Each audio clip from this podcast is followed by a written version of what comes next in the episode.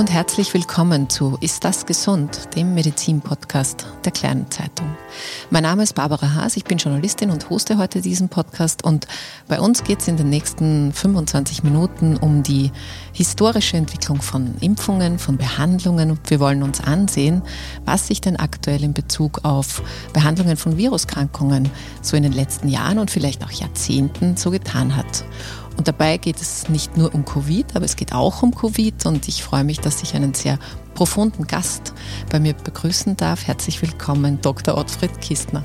Grüß Gott, Frau Haas. Vielen Dank für die Einladung und die Gelegenheit, mit Ihnen über das Thema plaudern zu dürfen. Lieber Herr Dr. Kistner, Sie sind ein unabhängiger Experte, ein Impfexperte und Sie haben bei unterschiedlichen Pharmabetrieben auch gearbeitet, beraten aber auch große Gesundheitsorganisationen. Und bevor wir ins Thema hüpfen, vielleicht doch noch mal die Frage, was macht Sie denn so unabhängig, dass Sie das so von sich behaupten können? Es geht darum, wie gut kennt man sich auf dem Gebiet aus, wie viele Aktivitäten hat man selber gesetzt und wie kann man das Ganze objektiv umsetzen, was ich finde eine Grundaufgabe jedes Wissenschaftlers sein sollte. Unabhängig in dem Fall heißt, dass man eben nicht nur in der Industrie tätig ist, sondern eben auch eingeladen wird, wie zum Beispiel bei der Weltgesundheitsorganisation oder von bestimmten EU-Gremien, einfach seine Erfahrungen, sein Wissen einzubringen und das eben entsprechend versucht, so objektiv wie möglich zu tun und möglichst ein weites, breites Wissen über verschiedene Anwendungsgebiete, zum Beispiel Therapien, aber auch über Produkte zu haben, dass man wirklich sagen kann, okay, jetzt decke ich das ab. Und eins meiner Vorteile ist, manche Dinge mache ich einfach nicht für Geld. Wenn mir das Thema wichtig ist, wenn es irgendwelche sagen wir mal, Probleme geben könnte, sage ich nein, ich mache es um des Projekts willen, ich möchte dafür nicht bezahlt werden und so habe ich einige Aktivitäten, die man vielleicht als ehrenamtlich heutzutage bezeichnen würde. Okay, ja, das ist ja schön. Da kennen wir uns jetzt schon alle aus. Gehen wir aber doch zum Start ein bisschen zu Covid und zu den Auswirkungen dieser Pandemie, die uns ja jetzt schon seit Frühling 2020 begleitet. Und auch wenn wir heute mit dem Virus natürlich besser umgehen können, mehr gelernt haben und auch medizinischen Fortschritt erlebt haben, haben gerade was die Impfungen betrifft, auch die sehr viel gesellschaftlichen und soziale Spannungen auch ausgelöst. Und jetzt sind aber Impfungen ja nicht erst seit 2020 oder 2021 war es ja dann ein Thema, sondern die Impfungen gibt es ja schon lange, viele unterschiedliche Impfungen. Vielleicht gehen wir mal zurück an den Start. Wann gab es denn die erste Impfung und wogegen wurden wir geimpft? Die erste bekannte und beschriebene Impfung ist gegen Pocken. Die wurde 1796 vom Jenner in Großbritannien entwickelt durch gute Beobachtung, dass eine Infektion mit Kuhpocken gegen die echten Pocken schützt, aber keine Erkrankungen hervorruft, während bei der Pockeninfektion Sterblichkeit bei Erwachsenen 30 Prozent betrug, bei Kindern über 50 Prozent und bei manchen indigenen Populationen über 90 Prozent. Wow, das ist also schon sehr lange her eigentlich. Und tatsächlich gibt es noch ältere Beschreibungen. Es gibt zum Beispiel ein persisches Lehrbuch oder ein indisches und auch die Chinesen, die schon 1000 vor Christus Impfstoffe gegen Pocken entwickelt haben, ebenfalls auch durch genaue Beobachtung und Umsetzung, wie könnte man einen Schutz hervorrufen. Wow, das würde mich jetzt fast ein bisschen interessieren, wie man vor so langer Zeit einen Schutz gegen eine Viruserkrankung gefunden hatte.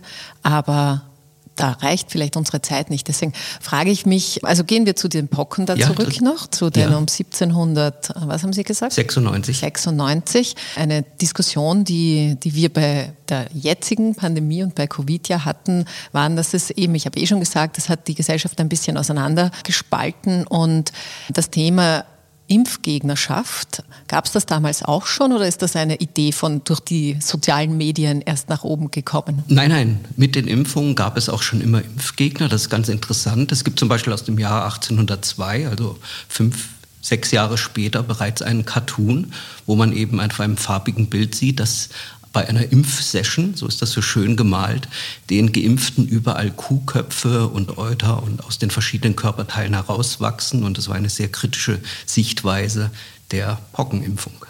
Und die Kuhköpfe sind deswegen herausgewachsen, weil man glaubte. Durch die Impfung. Man hat ja mit einem Kuhpockenvirus geimpft. Ah, deswegen. Deswegen hat man befürchtet, oder dass man eben irgendwelche Kuhsymptome bekommt oder gab Morphologien. Wie weit das sozusagen auch nur einfach überkritisch war oder gar Verfolgungsängste, können wir natürlich heutzutage nicht mehr nachvollziehen. Aber es ist zumindest ein Dokument. Jetzt sind wir ja hier in einem Podcast, kann ich es nicht herzeigen. Aber ich kann, ich glaube, es gibt davon, man kann das im Internet irgendwie sich anschauen. Ja, genau, richtig, ja. Ich hänge euch die, den Link in die Shownotes, dann können Sie sich das ansehen. Und genau, das nur, dass es sozusagen die Skepsis eigentlich immer auch schon eingewoben war, alles wenn sozusagen Fortschritt, medizinischer Fortschritt, dass es da auch immer eine, eine Gegenposition mhm, und richtig, eine ja. Angst sozusagen auch gegeben hat. Nein, ich darf Sie unterbrechen. Gerade bei Covid versuche ich immer darauf hinzuweisen, das ist alles nichts Neues. Es war alles schon da. Es waren schon die Impfgegner da, es waren Impfstoffansätze da. Also das ist jetzt nicht, was irgendwie mit Covid jetzt alles vom Himmel gefallen ist. Sowas gab es schon immer zum Teil berechtigt kritisch, zum Teil überkritisch, zum Teil halt ja, noch ärger. Lieber Herr Dr. Kistner, ich möchte mit Ihnen ein bisschen über auch Behandlungen und Therapien sprechen. Jetzt gibt es ja mittlerweile auch Behandlungsmöglichkeiten, also nicht nur Impfung, ein bisschen weg von der Impfung. Oder gehen wir davon aus, dass wir alle ja geimpft sind mehrfach. Und diese medizinischen Zugänge, warum gibt es die eigentlich erst jetzt in dieser Art und Weise? Warum hat das denn so lange gedauert? Ja, da müssen wir auch wieder ein bisschen zurückgehen, weil solche Immuntherapien, über die wir jetzt reden, Behandlungen eben mit Antikörpern gibt es eigentlich auch schon relativ lange. Wie immer, wer hat es erfunden? Eigentlich die Natur. Mit dem Auftauchen des Säugetiers vor 200 Millionen Jahren gab es schon diese Übertragung von Antikörpern von der Mutter auf das kleine Kind, entweder über die Gebärmutter oder später über die Muttermilch. Also das gab es schon immer. Und schon im Jahre 1890 hat man das eben entsprechend umgesetzt. Äh, der Robert Koch und der Paul Ehrlich haben das eben erkannt. Und 1890 hat man schon Pferde Serum genommen, um Menschen gegen Tetanus und Diphtherie schützen zu können. Also wir sehen, das ist, hat schon auch eine lange Geschichte. Da reden wir immerhin von 130 Jahren, als das das erste Mal von den Menschen verwandt wurde. Aha, und es ist eigentlich sozusagen eine, ich sage das jetzt ein bisschen überspitzt, ich bin ja hier keine Expertin, sozusagen die Natur kopiert. Also das, Richtig, was, was ja. das Säugetier und damit auch der Mensch automatisch tut, eben mit Muttermilch oder eben, wie Sie gesagt haben, über die Gebärmutter, dieses Prinzip der Übertragung von Antikörpern zu nehmen und zu synthetisieren sozusagen und damit den Effekt zu generieren. Richtig, genau. Und damit berühren wir auch gleich zwei Dinge, die Vorteile und die Nachteile dieser Therapie. Die Vorteile waren, es hat sehr gut geschützt, besonders im Ersten Weltkrieg. Wundstarkrampf war ein Problem. Da hat natürlich dieses Pferdeserum sehr gut genutzt. Auf der anderen Seite, wir verabreichen entweder Antikörper aus einem Tier, was nicht unbedingt immer verträglich ist, aber Kosten-Nutzen-Analyse. Und wir haben eine Reihe von verschiedenen Antikörpern, die nicht alle wirken. Deswegen nennt man das auch polyklonal. Verbessert hat sich das Ganze dann 1975, als man die sogenannten monoklonalen Antikörper erkannt hat, wo wirklich ein einzelner Antikörper selektioniert werden konnte, der gegen einen bestimmten Bestandteil eines bestimmten Proteins eines Erregers gewirkt hat. Und dafür gab es auch in den 80er Jahren für diese Gruppe einen Nobelpreis. Und seit der Zeit hat sich das eben sehr weit entwickelt und heute muss man sagen, diese monoklonalen Immuntherapien, ich nenne das jetzt mal so, sind die, ist das Therapiefeld mit den meisten Zulassungen. Mhm.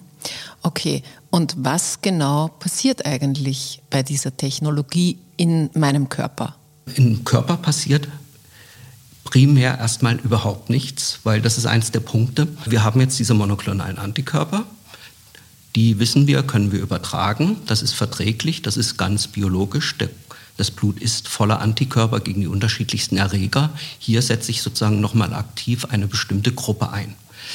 Die Funktion dieser Antikörper ist eben entsprechend entweder einen Erreger zu erkennen oder falsch gerichtete Zellen, zum Beispiel bei Krebs, zu erkennen und gezielt zu eliminieren. Und das ist der entsprechende Vorteil, dass man eben ganz gezielt diese Antikörper einsetzen kann, aber das, was ich verabreiche, sieht genauso aus wie das, was im Körper millionenfach herumschwimmt. Mhm.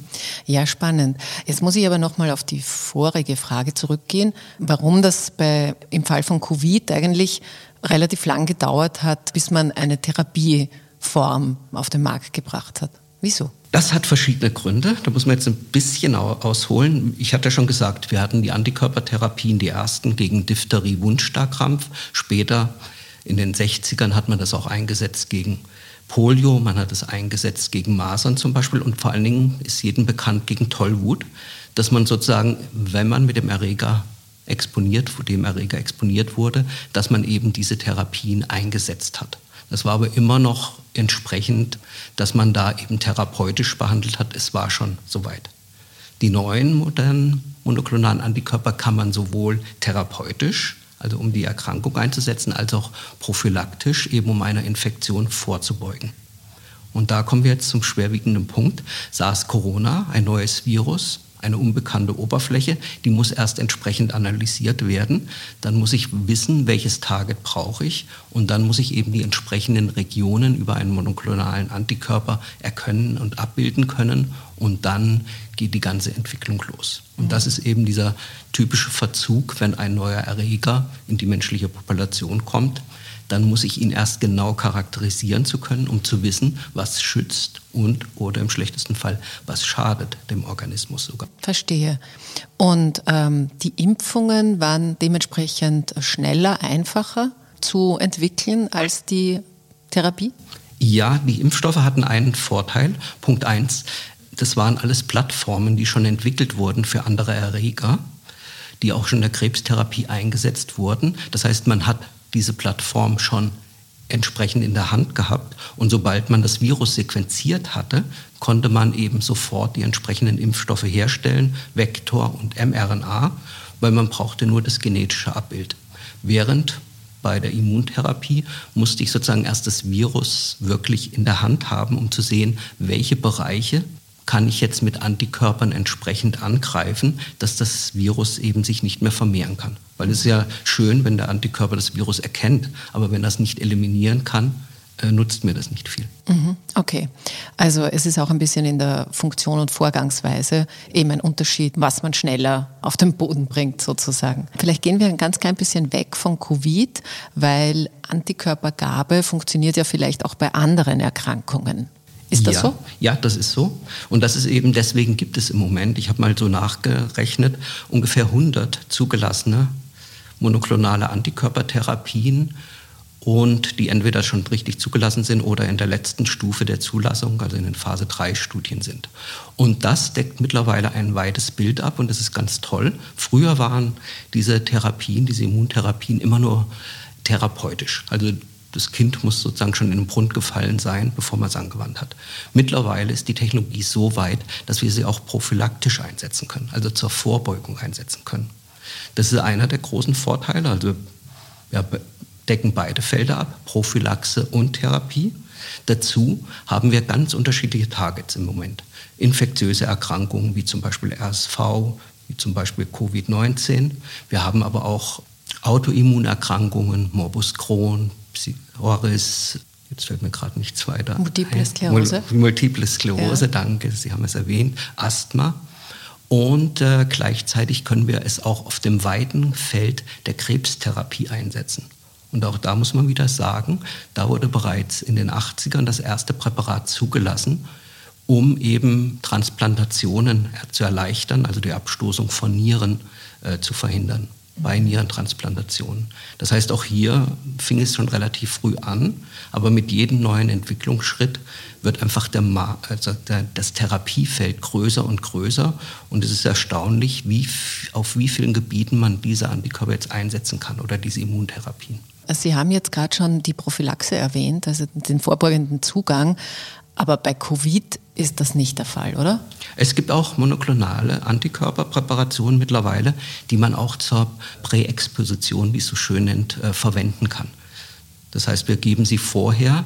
Das Problem bei solchen Präparaten ist natürlich, man kann sie nicht über längere Zeiträume geben. Das ist einfach von der Produktion her und von der Finanzierungsseite her nicht zu stemmen. Aber wenn man zum Beispiel Kontakt hat, Intensivstation mit solchen Patienten, kann man sozusagen das Personal zusätzlich schützen, was immer ganz gut ist, neben persönlichen Schutzmaßnahmen auch schon vorbeugende Präparate zu haben. Wirklich, das ist ja interessant. Okay, also auch wenn ich jetzt gar keine, also ich war ähm, gesetztenfalls ich war Mitarbeiterin auf einer Intensivstation und ich bin geimpft, aber ich bin nicht infiziert, ich habe das nicht, kann ich trotzdem schon diese ähm, Behandlung. Richtig, das nennt sich Präexpositionsprophylaxe und das ist eben dann die Entscheidung der entsprechenden Klinik, der Abteilung, ob und wie man das einsetzt. Das muss individuell entschieden werden. Mhm. Und wir hatten ja oder wir haben ja mit Covid-19 ein bisschen so das, das Thema, dass sich das verändert. Das ist nicht immer dies, das, dieselbe, also Mutationen, ja. äh, viel gehört. Derzeit ist es ja ein bisschen ruhiger, Gott sei Dank, aber es kann ja auch sein, dass, sich, dass wieder was Neues kommt. Wir wissen es nicht, äh, wir hoffen es nicht, aber eben wir wissen es nicht. Und die Präparate, die Behandlungen, die Methoden, die es jetzt gibt, sind, müssen die dann wieder neu adaptiert werden oder, oder funktionieren die dann trotzdem? Das hängt von dem jeweiligen Produkt ab und was, wie man so schön sagt, die Targets dieser, dieser Prophylaxe sind. Wenn es gegen Bereiche gerichtet ist, die sich stark verändern, dann muss das natürlich auch entsprechend adaptiert werden. Wenn es, wie man so schön sagt, gegen konservative Bereiche oder andere Bereiche ist, dann ist man eben auf der sicheren Seite und hat einen breiteren Schutz. Etwas Ähnliches, was man bei Impfstoffen im Grunde genommen auch sieht. Und das kann man jetzt nicht pauschalisieren. Mhm. Das hängt immer vom jeweiligen Produkt und der Wirkungsweise ab. Mhm. Und äh, wenn wir noch mal ganz kurz zu den anderen Erkrankungen und zu den Autoimmunerkrankungen zurückgehen, wenn ich jetzt, hm, sagen wir MS, ja, ich habe jetzt multiple Sklerose und Woran merkt man denn den Erfolg sozusagen? Also lindert es die Symptome? Habe ich ein besseres Leben? Äh, Geht es weg vielleicht am Ende sogar? Was ist denn die Wirkung? Die Wirkung primär ist natürlich erstmal, dass man was in der Hand hat, dass auf jeden Fall Symptome gelindert werden, dass es einem von der Lebensqualität her besser geht. Im Moment würde ich sagen, weg kriegt man es derzeit nicht, aber vielleicht kommt der Zeitpunkt, wo man noch weiter sich auskennt mit den Erkrankungen, dass man auch dazu kommt, dass man es wirklich so einsetzen kann, dass man die Krankheit beseitigen kann mhm. im Organismus des Individuums. Mhm. Hier muss man auch wieder dazu sagen, das sind alles Therapiebereiche, was der Vorteil ist, wo es sehr individualisiert ist. Das heißt, ich muss mir jeden Patienten genau anschauen und kann dann für den die entsprechende Therapie aufbereiten. Und der eine oder andere, bei dem wird es besser anschlagen. Es wird auch der eine oder andere nicht so gut darauf ansprechen. Das ist dann individuell und dann ist es eben die Aufgabe, herauszufinden, warum wirkt es bei manchen Gruppen besser und warum bei anderen. Hat es was mit der genetischen Disposition zu tun? Da gibt es ja einige Bereiche. Ja, und weil Sie gesagt haben, auch in der Krebstherapie ist es ein, das auch ein Anwendungsfeld. Gibt es da grundsätzlich Krebsarten, die besser mit einer Immuntherapie behandelbar oder linderbar sind? Oder ist das auch ganz individuell? Wie das ist auch ganz individuell. Das kommt eben auch auf das Produkt drauf an. Wie weit ist der Tumor fortgeschritten, metastasiert er und so weiter und so fort. Das Schöne an diesen Antikörperpräparaten ist, man kann sie mittlerweile noch weiter einsetzen, sozusagen als zielgerechte Abwehr, indem sie eine doppelte Funktion haben. Also ich kann die koppeln mit einem Wirkstoff, der zum Beispiel Krebszellen erkennt und statt den Körper mit diesem Wirkstoff zu überschütten, binde ich den an eben einen Antikörper, der das erkennt und dann transportiert der Körper oder der Antikörper erkennt spezifisch diese Zellen und gibt das Therapeutikum dann an diese Zellen ab und kann somit spezifisch Tumorzellen abtöten, die eben entsprechend an der Oberfläche markiert sind. Und das ist natürlich eine ganz neue Wirkungsweise, weil man da sozusagen zwei Fliegen mit einer Klappe schlägt.